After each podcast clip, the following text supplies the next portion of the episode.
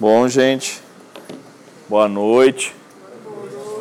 Eu acho que, por causa desse barulho do ar aí, vocês preferem que use o microfone? Acho que é melhor, né? Porque daí não compete com esse barulhinho do ar, mas também não dá para desligar o ar, né? Ou vocês preferem que desligue o ar?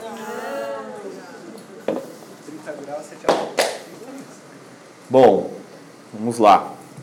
Então estamos na sequência aí da nossa série com a mensagem Sinais Vitais, o que pode nos manter vivos. Né? Então a gente já vem falando aí de algumas coisas e hoje quero compartilhar com vocês mais uma etapa desta nossa série. É, as últimas notícias que a gente tem acompanhado aí, elas geralmente, a maioria das notícias, né? Desde quando a gente noticia as coisas, elas geralmente vêm com falando de tragédia, de morte, e não é diferente, né? Nos dias de hoje aí, é, me surpreendeu é, esses dias atrás a notícia da queda do prédio em Fortaleza caiu um prédio. E aí, pessoas desaparecidas, outras mortas, um negócio assustador, né?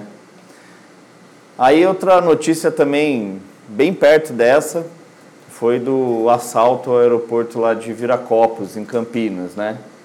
Uma coisa meio a la casa de papel, assim, o pessoal tem se inspirado, né? Um assalto, assim, de proporções de Hollywood, assim, um negócio de metendo fogo em caminhão e com metralhadoras assim de, do Rambo e atirando e se misturando com as pessoas e fugas assim com gente fantasiada, um negócio, né, também que E esse ano, puxa, acho que a gente começou o ano com uma notícia assim que me, me abalou bastante e ela continua aí permeando que é o rompimento lá da barragem em Brumadinho, né? Um negócio também que muita gente aí morreu, desapareceu. Enfim, quando a gente olha para essas situações que aconteceram aqui, né, no nosso país. Aí essa, essa semana eu estava andando ali também no, no Ipiranga, né? Eu trabalho ali no bairro do Ipiranga. E, e aí eu vi uma fumaça assim também enorme assim no céu. E aí cheguei, fui ver, estava pegando fogo num galpão ali que produz material para fraldas. E aí também, né, notícias de gente ferida, aquela, aquele que desespero. Quando eu penso assim, ó, Brumadinho, prédio caindo em Fortaleza, assalto em Viracopos, incêndio ali no Ipiranga, o que tudo isso têm em comum? Algo que eu posso dizer que essas coisas juntas, de alguma forma, compartilham é a negligência e a ganância, né? Que geralmente elas também estão perto, né? Quando eu tenho a ganância de ganhar mais, eu negligencio a vida do outro. E aí os sinais vitais são colocados à prova, né? Todas essas notícias têm a ver com ganância e negligência. Mas não é só isso. Todas elas, quando a vida foi colocada em perigo de diversas pessoas, né, quando esses sinais de vida foram ameaçados para sinais de morte, seja com tiro, seja com escombro, seja com lama, seja com fogo, o mais rápido possível são chamados pessoas, o bombeiro, a polícia, médico, enfermeiro, né, voluntários, psicólogos, pessoas. Me parece que quando a vida está posta em risco, nós precisamos de outras pessoas. Em diversas situações, seria impossível salvarmos nós mesmos. Salvar-nos sozinho de uma situação de desastre, de tragédia. Então, quando a vida está sendo colocada à prova, em diversas situações nós precisamos de alguma outra pessoa. E é interessante porque se a gente for olhar agora recentemente saiu até um documentário sobre os bombeiros que foram fazer lá os salvamentos em Brumadinho, né? E, e tem outros documentários de outras situações onde você vê o trabalho de gente que trabalha com salvamento, né? É, é um negócio muito doido, assim. Esses caras se arriscam, assim. Eles, eles arriscam a sua própria vida. Então parece que quando há risco de vida, é necessário que outra pessoa arrisque também sua vida para salvar o outro. E, e é uma coisa assim que a gente admira quando a gente olha isso, né? É, em escalas grandes, por exemplo, um dos documentários que eu assisti também que me marcou muito é um que chama 9/11, que é das Torres Gêmeas lá de Nova York, focado no atendimento dos bombeiros, né? E diversos morreram e tal e, e é um negócio assim que a gente fica apreensivo, né? Mas em todo caso, nos parece que quando as vidas estão em risco, é necessário que outras vidas se ponham em risco para que aquelas pessoas sejam salvas. E eu acho que na nossa vida é exatamente assim, não só com as grandes tragédias, mas no dia a dia. Eu penso que nós não temos condições de viver sozinhos. A gente não consegue, não tem, não tem como você viver sozinho. Você precisa das outras pessoas em diversas instâncias e para diversas coisas. E a gente sabe também que quando a vida, a sua vida de alguma forma foi posta, foi posta em risco, provavelmente a primeira coisa que veio à sua cabeça foi pedir ajuda. É assim que é. Nós precisamos uns dos outros. Nós precisamos de pessoas perto de nós para que a nossa vida seja salva. Isso vai desde coisas bem pequenas a coisas bem grandes. Eu, por exemplo, tenho nenhum tipo de intimidade com insetos, cara. Sério, eu não sou um cara dos bichos, assim, é um negócio que para mim é muito difícil. Então, lá em casa, se vem uma barata, por exemplo, eu chamo a pessoa que está mais próxima, que geralmente é a Nana. Falo, Nana, tem uma barata aqui. E aí ela fala assim, meu, mata. Eu falo, não consigo tem uma, um certo pavor, principalmente se for voadora. Que aí é um negócio também que. Por que, que barata, além de tudo, precisa voar, né? É um negócio difícil de entender. Mas, então, desde uma situação assim muito simples, até uma situação como a gente está falando aqui, por exemplo, da queda de um prédio em Fortaleza. Pessoas ali debaixo de escombros, você, meu, chama, chama a gente, meu, chama a gente para tirar isso.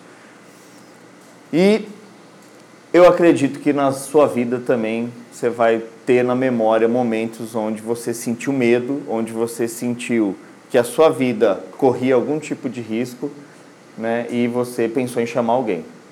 Criança faz assim, né? Minha mãe lembra que ela falava, né? Nossa, se cada vez que eu ouvisse você falar mãe eu ganhasse um real, eu tava rica, né? Que é aquela coisa. É mãe, mãe, mãe. Então, a gente clama pela outra pessoa. E é assim que é. E se a gente for olhar para as Escrituras, a gente vai ver que Deus não nos fez realmente para andar só. Ele fez a gente para andar junto. Ele fez a gente com o desejo, sim, lá dentro, de alguma forma, de zelar e cuidar do próximo. É claro que com a distância que a gente galgou do Criador, esse sentimento é distorcido e algumas pessoas elas realmente não, não têm esse desejo. Mas pensa só, né? Se a gente olhar para esses extremos, né? Pessoas que trabalham com salvamentos de grande risco, assim, é muito é muito nobre esse sentimento de você arriscar a sua própria vida para salvar do próximo. E a gente vê isso também na família, por exemplo. Puxa, né? Em muitas situações o a mãe, o pai, o avó, o tio, o avô, o irmão, assim, ele, ele se arrisca, assim, né, para salvar o outro e, e tirar o outro do perigo. Então, a gente vai ver isso nas escrituras. Deus colocando também, olha, reforçando essa ideia. Em Eclesiastes, capítulo 4, versículo 9 e 10, esse é um trecho bem conhecido e ele vai reforçar isso. Eclesiastes foi escrito pelo, por um homem muito sábio. Ele vai dizer: olha, é melhor vocês andarem juntos, é melhor em serem dois do que um só, porque tem mais força o seu trabalho. E se um cair, o outro ajuda a levantar. Vejam só, ele já está dizendo: olha, dependendo da queda, levantar sozinho é muito difícil. É muito difícil. E talvez você já tenha tido na sua vida alguma queda que, se não fosse aquela pessoa, com aquela ajuda, com aquele abraço, com aquele olhar, com aquela. Né, assim, é, tem quedas que são muito difíceis. E aqui Eclesiastes ele vai dizer isso. E é bem legal. Então, Eclesiastes capítulo 4, 9 e 10 vai dizer: olha, é melhor serem dois do que um, porque quando cair, o outro ajuda a levantar.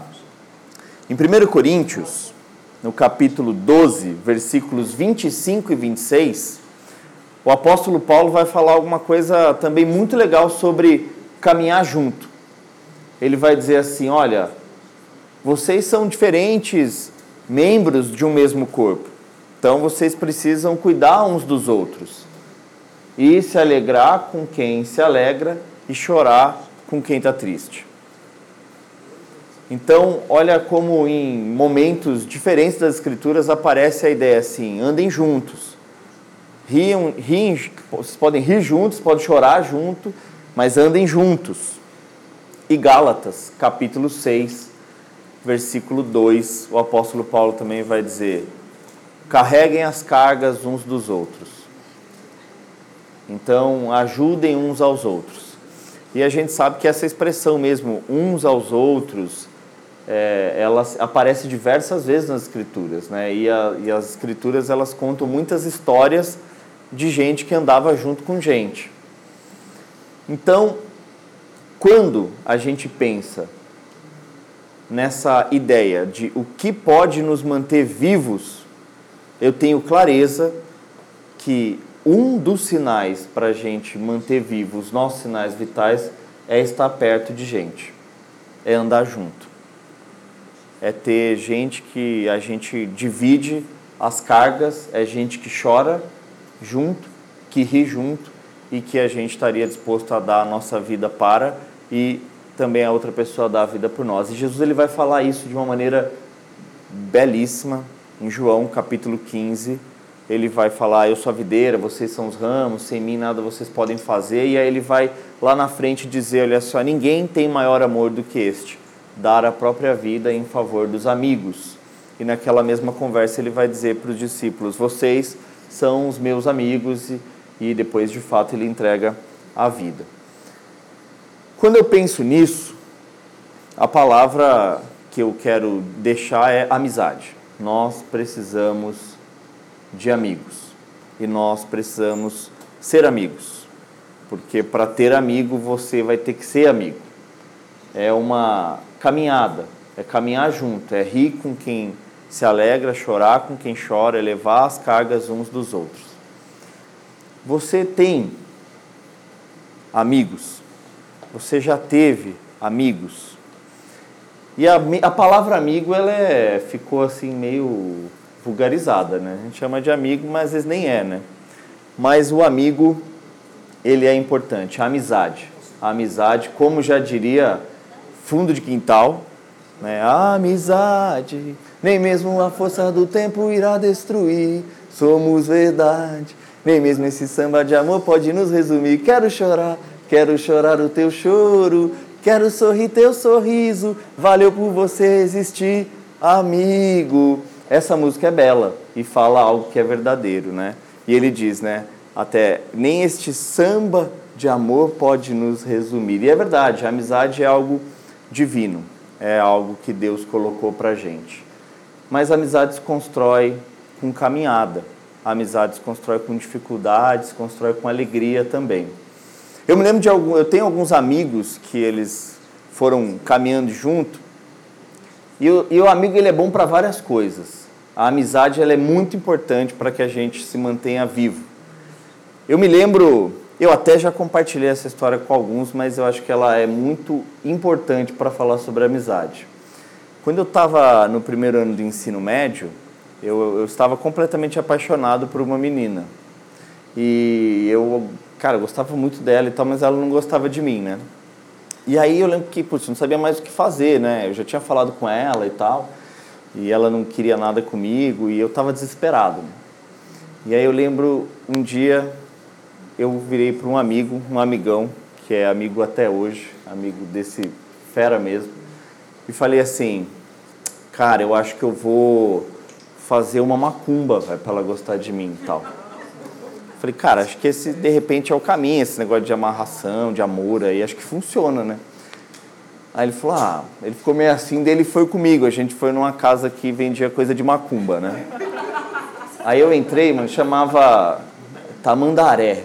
Aí depois mudou para Zé Pilintra o nome, né? Acho que também é, tem essa volaridade as casas de macumba. Aí eu cheguei lá e cheguei e perguntei pro cara, né? Falei, ó, oh, a situação é assim, assim, assado, né? Falei, eu queria, tipo, saber, assim, o que, que eu tenho que fazer. Aí ele falou, não, o negócio é o seguinte, você tem que trazer um fio de cabelo dela, e aí tem que levar isso, mais aquilo, aquilo outro. Aí eu falei, ah, entendi. E aí eu saí de lá pensando assim, meu, acho que, acho que dá, meu. Eu consigo pegar um fio de cabelo dela lá na escola. Daí esse meu amigo estava comigo. Saindo assim, eu olhei para ele e falei, cara, eu acho que vai rolar, eu acho que eu consigo e tal. Aí ele olhou para mim e falou assim, Renato, mexe com isso aí não, velho. Aí eu parei, olhei para ele, é verdade. E não fiz. Nós precisamos de amigos para que em alguns momentos das nossas vidas eles nos digam, não mexe com isso aí não, não faz isso. Deixa isso para lá. É muito importante. Os amigos, eles também ajudam, como a, aqui a gente leu e a, a canção diz, né? Muitas vezes eles são um ombro para a gente poder chorar, porque chorar junto é mais confortável do que chorar sozinho. E os amigos, eles detêm parte de nós que a gente foi deixando com eles na caminhada. E esse mesmo amigo que falou, cara, não mexe com isso aí não, da macumba, puxa, isso foi em 2001, ano de 2001. Esse mesmo amigo, a gente tem essa amizade até hoje, em 2017, ou seja, 16 anos depois dessa mesma situação, é, dessa situação aí da, da macumba aí, é, eu vivi em 2017 o pior ano da minha vida, assim, tipo, assim, foi um negócio muito ruim, assim, eu tive muita dificuldade com muita coisa, foi o ano mais difícil que eu vivi na minha vida. E foi um ano que foi tão destrutivo para mim que chegou um momento que eu, de verdade, assim, tinham muitas pessoas falando muitas coisas a meu respeito e eu estava tão mal, tão fraco, assim, que eu comecei a, a ter muita dúvida, assim, de quem eu realmente era.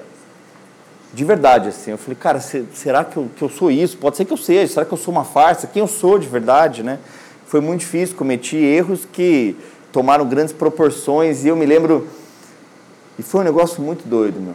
Eu já estava uns dois dias na minha casa, assim, sozinho, sem comer, bebendo uma água lá mal, assim. Pensa um cara acabado, assim, tipo, enfraquecido. E eu estava muito fraco, assim, eu estava muito triste. E eu tinha recente, voltado recentemente de uma viagem e esse meu amigo tinha mandado uma mensagem para mim no WhatsApp e eu não tinha respondido ele. Daí ele mandou uma mensagem de novo, falou assim, aí meu, você não vai me responder? Eu falei, nossa, cara. Eu falei, aconteceu uma situação aqui, assim, assado, e eu tô mal, cara. Aí ele falou assim, vem aqui para casa. Eu falei, cara, não, não tem nem como ir, eu tô sem, não tô sem carro, tô sem dinheiro, tô sem nada, eu tô completamente ferrado, cara. De verdade, assim, eu, eu nunca me vi tão ferrado como aquela situação. E aí ele falou assim, tô indo aí. E aí ele, em meia hora, chegou na minha casa e eu me lembro dessa cena, assim, foi muito importante. Eu abri a porta do carro, entrei, ele olhou para mim e falou assim: Cara, eu não concordo com isso que você fez. Você errou. e tô chateado que você não me contou nada. Mas você é meu irmão. Entra nesse carro e vamos embora. Falou, você está sem comer, né? Falou, hoje eu vou fazer um churrasco para você. E ele me levou para casa dele, fez o almoço para mim, e conforme a gente conversava e eu falava do que eu sentia e do que eu pensava, ele dizia para mim: Você não é assim. Você não é isso aí. Não é isso. Cara, os amigos ajudam a gente a retomar a própria identidade, porque eles caminham com a gente. E eles podem dizer: Você não é isso e um cara que caminhou durante muito tempo comigo. Então eu valorizo muito a amizade. Quando eu olho para as escrituras, precisamos andar junto, precisamos chorar com os que choram, alegrar com os que se alegram, é, precisamos carregar as cargas uns dos outros. Eu tenho certeza que para a gente se manter vivo, nós precisamos compartilhar as nossas vidas com quem é amigo. Só que tem uma coisa: é um baita de um risco. Quando a gente fala assim, parece bonito, né? E é fácil, né? Confie nas pessoas, divida a sua vida com elas, peça ajuda. Cara, parece fácil. Mas a realidade é que é muito arriscado fazer uma amizade, ter um amigo. É muito arriscado. Porque a amizade, ela envolve vulnerabilidade. Você precisa se arriscar. É um risco que se corre. E aí você pensa, puxa, então o que, que eu faço? Eu conto, eu abro o meu coração, eu choro, eu me alegro. E a gente ouve muitas coisas, né? Aquilo também, não, tá dando tudo errado, não conta para ninguém porque o pessoal vai te passar a rasteira final e vai ainda pisar na sua cabeça. E pode acontecer mesmo, e comigo já aconteceu algumas vezes. Tá dando tudo certo, não conta porque o pessoal é invejoso, eles vão fazer de tudo. É, pode ser também, é um risco, cara, é um risco. Cara, se você contar isso, eles vão caguetar. Você daqui a pouco vai ficar todo mundo sabendo, né? E tem uma música também da Legião Urbana que eu gosto bastante, né? Ele fala assim: Quero ter alguém com quem conversar. Alguém que depois não use o que eu disse contra mim. Cara, é muito difícil. Aí a gente fica num impasse, meu. E agora? Deus está dizendo que eu tenho que chorar com quem chora, me alegrar com quem se alegra, que eu tenho que andar junto que eu tenho que carregar as cargas uns dos outros. Mas ao mesmo tempo, tem gente, tem gente má, tem gente traidora, tem gente fofoqueira. O que, que eu faço? É um risco. É um risco. Relacionar-se é um risco. Mas não se relacionar é um risco muito maior. Porque aí você está fechando a possibilidade de ter um amigo que não é nem se, é quando. Quando cair, você vai precisar de alguém para ajudar você a levantar. E é difícil quando a gente fala isso num ambiente assim, por exemplo, da igreja, porque a gente sabe também que, de certa forma, a instituição, a, a igreja instituição, ao meu ver, ela estimula, favorece e beneficia a hipocrisia. Né? É, é a minha visão. Eu vejo diversas situações onde ela te pede para ser amigo dela e quando você desliza, ela te, né, te dá um golpe ainda mais forte, né? Então, assim, não dá para ser amigo de instituição, tá, gente? Instituição é fria, não dá para ser amigo de instituição. Instituições, elas são fadadas ao fracasso. E o que eu achei legal quando a gente começou a nossa igreja é que a gente disse assim também, ó, vamos até onde der, a gente não sabe, pode ser que daqui a pouco a gente olhe para isso aqui e fale, mano, desmancha porque não serve mais. E a gente pode ver, não tem nenhuma instituição aí, sei lá, com mais de dois mil anos, assim, porque as instituições elas vão se cansando, mas a amizade ela se estabelece com pessoas e as pessoas também podem criar amizade na instituição. Fiz grandes amigos na escola, por exemplo, e a escola é uma instituição da qual eu tenho uma crítica muito pesada. Fiz grandes amigos na igreja e também tenho críticas pesadas à igreja, né? E fiz ótimos amigos no bar também, porque a mesa de bar ela é um lugar onde estabelece a humanidade, onde a gente se senta igualmente. O bar não tem hierarquia, né? Isso é incrível. Então, é isso. As pessoas devem caminhar juntas. Nós precisamos de amizade para nos manter vivos e as amizades podem ser estabelecidas apesar das instituições. E eu não estou dizendo que elas, as instituições não têm o seu valor. Eu estou dizendo que sim, podemos ter amizade dentro delas, mas não podemos ser amigos das instituições. Tá? E aí, olhando para essa relação de risco e de amizade, eu quero trazer a amizade aqui, que é uma das que mais mexe comigo quando eu olho para as Escrituras, que é a amizade de Jesus com João, o discípulo João. Olha só que interessante, e agora eu vou ler aqui, você pode acompanhar ou só ouvir. Essa situação que acontece no Evangelho de João, capítulo 13, versículos 21 ao 30.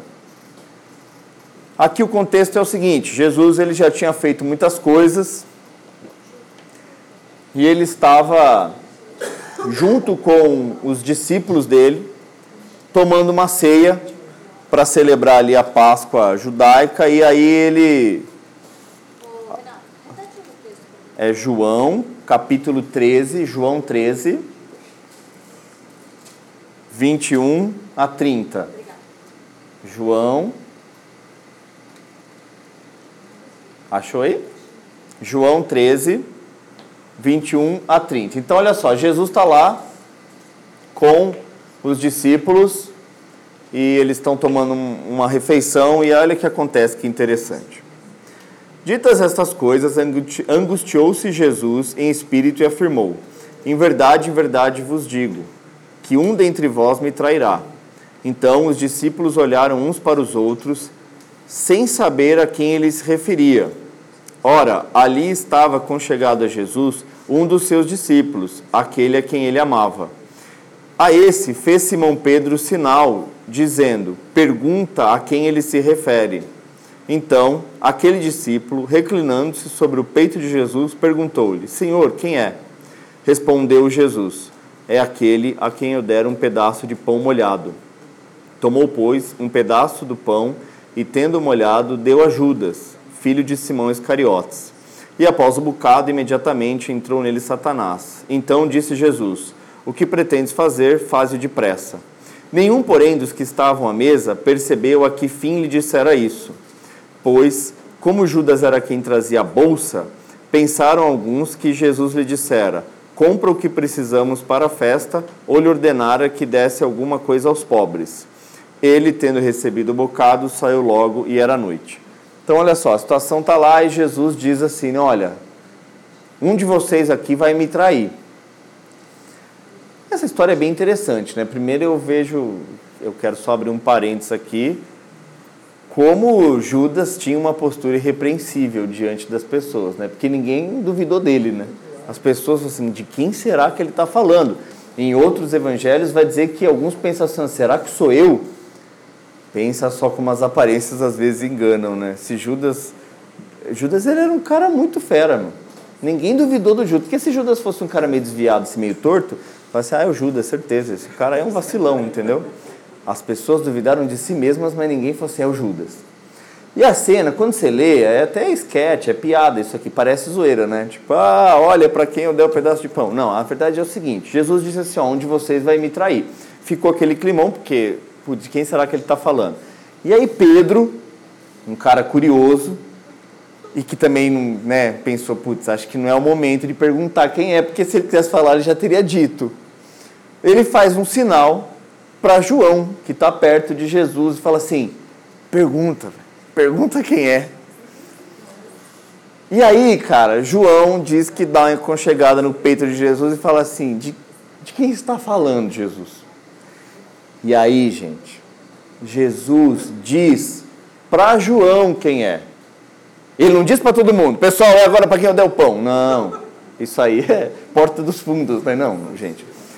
Jesus diz para João: é para quem eu der o pedaço de pão. E deu para Judas. E aí Judas sai.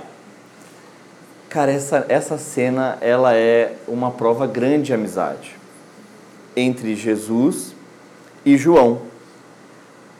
Cara, João tinha tamanha amizade com Jesus que ele sentiu a vontade de perguntar um negócio que pensa só, meu. A gente sabe como é que é reunião, assim, que, né, tal chefe, tal líder, tal dono, você fica, todo mundo fica meio assim, né? Se fala, se não fala, se pergunta. E aí ele pergunta. E Jesus diz para João: Cara, é o cara para quem eu vou entregar um pedaço de pão. E eu fico me perguntando, olhando para essa história, qual a necessidade de Jesus contar para João quem era? Nenhuma. O único risco que ele correu aqui era de João falar assim: é o Judas, pessoal, e os negros arrebentar ele na porrada ali mesmo, cara. E aí o plano, o que, que ia acontecer? Não sei. Deus é que sabe. Gente, amizade envolve risco, cara. Jesus colocou em risco o plano de salvação para compartilhar o um negócio com o amigo dele, cara.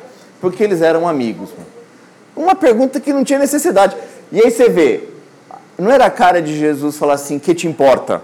Se quisesse disser, já teria dito vuzia, aquela coisa, né? Cara, não, ele falou, se liga só, e deu pro Judas, meu. E ele correu um baita de um risco ali, porque se João abre a boca, o bicho ia pegar. Os negros iam arrebentar o Judas na porrada. A amizade envolve risco. Cara, envolve muito risco. E quando eu olho para Jesus, ele se arriscando em ter um amigo, cara, esse é o caminho. Nós precisamos construir amizades. Dessas onde a gente se arrisca mesmo. E me parece que, é claro, né, Jesus ele tinha algumas vantagens, ele conhecia o coração de todo mundo e tal, né? Ele tinha uma visão um pouco privilegiada para escolher os amigos dele. Mas a gente também vai, de alguma forma, caminhando e aprendendo um pouco mais sobre com quem continuar andando e quem não.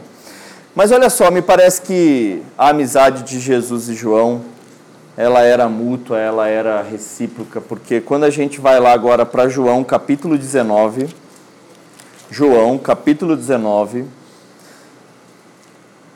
a gente vai ver que é o seguinte: aí Jesus ele sai ali daquela ceia, ele é, ele é traído de fato por Judas, e olha só, né? Claro que eu, eu acredito que as mesmas oportunidades de construir amizade que Jesus deu para João, deu para Judas também.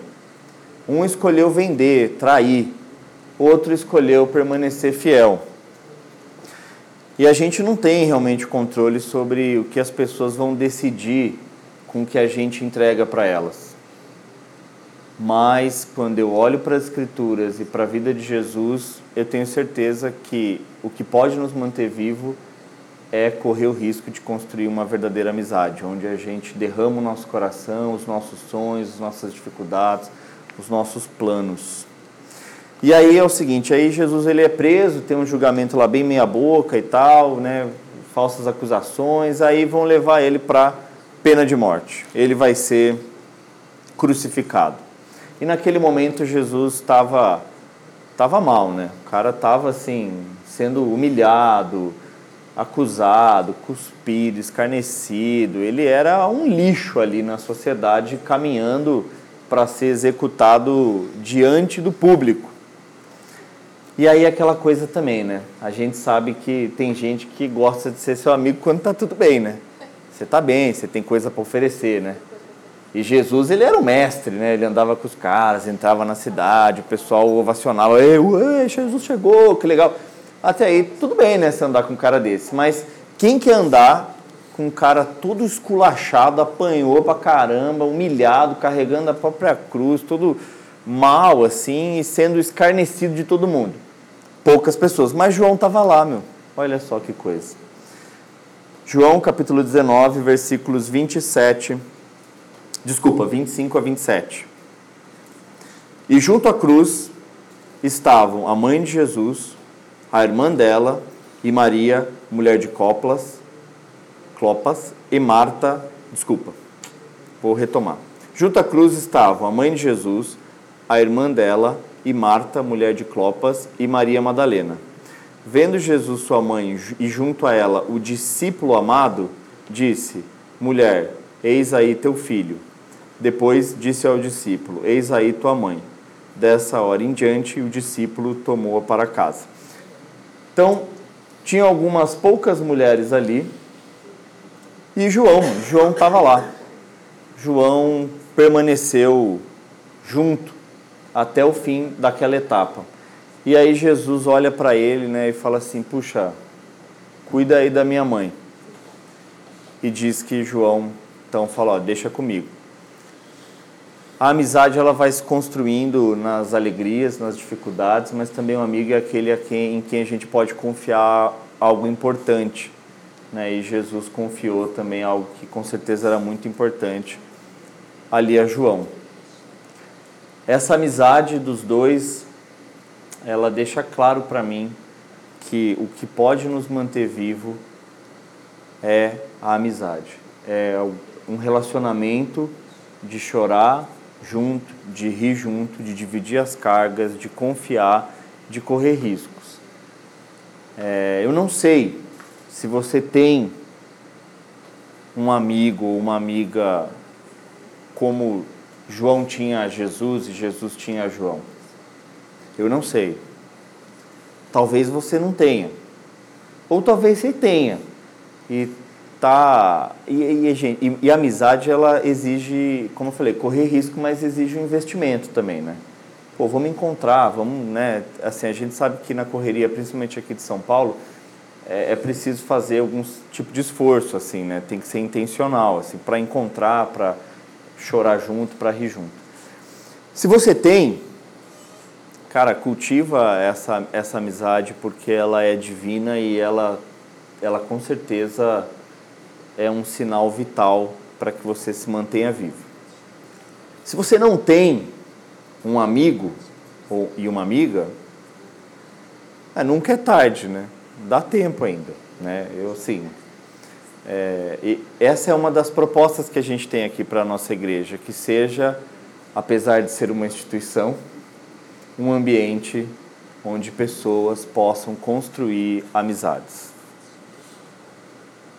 E isso é real. Eu vejo, para mim, né, uma das que a gente já falou isso algumas vezes aqui, mas uma das dos momentos mais impactantes para mim na caminhada aqui com a nossa igreja, né, eu tenho acompanhado desde o começo, foi o primeiro encontro do Papo de Homem que a gente fez. Quando começou a coisa, foi o primeiro.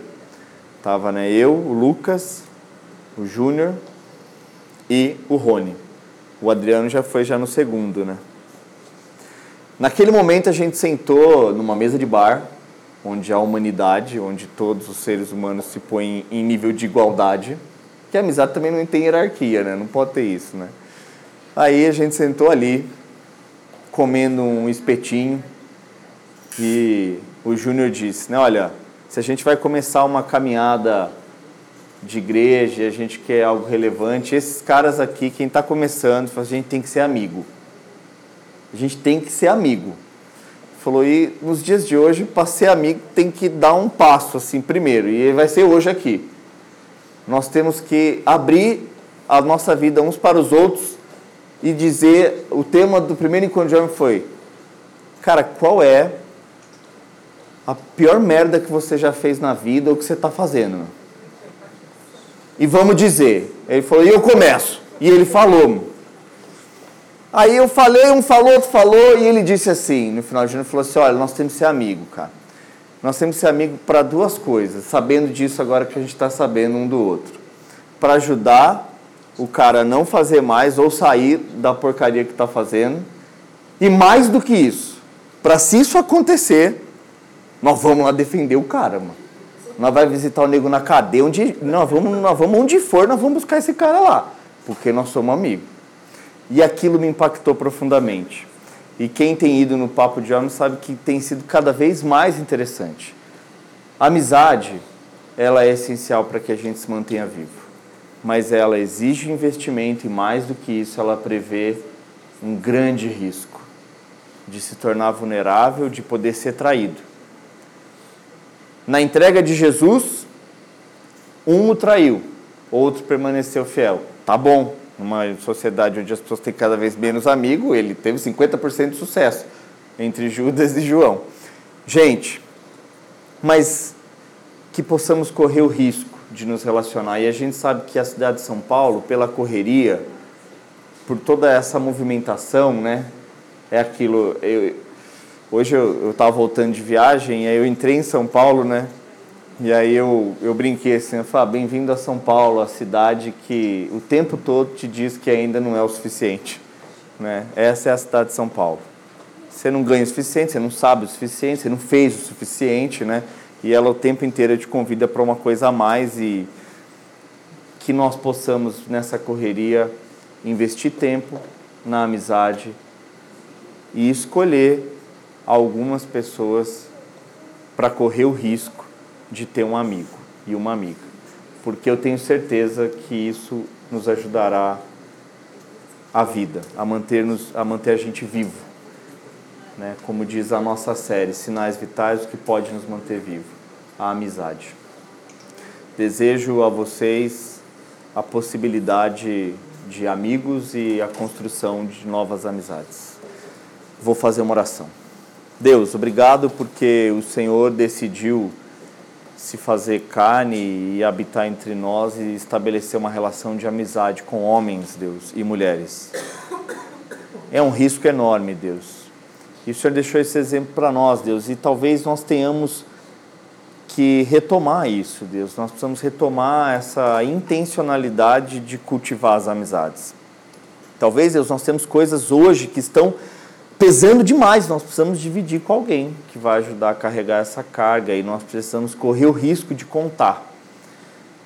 Que o Senhor estabeleça um ambiente de confiança, Deus, para cada um de nós aqui ter amigo e poder dizer, e poder chorar junto, e poder rir junto, Deus. E que nós possamos ajudar quem caiu a levantar e possamos pedir socorro se tivermos caído para aqueles que estão próximos, Deus. E que nós aqui tenhamos esse privilégio de ser um ambiente onde, para aqueles que quiserem correr o risco e estiverem dispostos a investir, um ambiente que tenha amizade, Deus. A amizade que a gente sabe, às vezes não é com, não é com todo mundo, mas a, a gente precisa de amigo, Deus. A gente precisa de gente para andar junto, a gente precisa andar junto com gente também, Deus. Que nós possamos retomar se estivermos negligenciando a amizade de alguém que nós possamos investir em uma nova amizade se a gente tiver meio mal de amigo no momento. E a gente sabe, né, a caminhada vai vai batendo, vai sendo cada vez mais difícil e a tendência é ter cada vez menos gente, mas com mais qualidade, né, para amizades com mais qualidade. Deus nos ajude nessa cidade de São Paulo que, como eu falei, né, é sempre te falando que não é o suficiente, a gente possa parar para conversar, para compartilhar as nossas vidas, dar risada junto, chorar junto. Que a gente saiba ter a sabedoria que vem do alto para se arriscar em ter verdadeiros amigos, Deus. Nos conduza para verdadeiras amizades. E é no nome de Jesus que nós oramos e pedimos por isso. Amém, Senhor.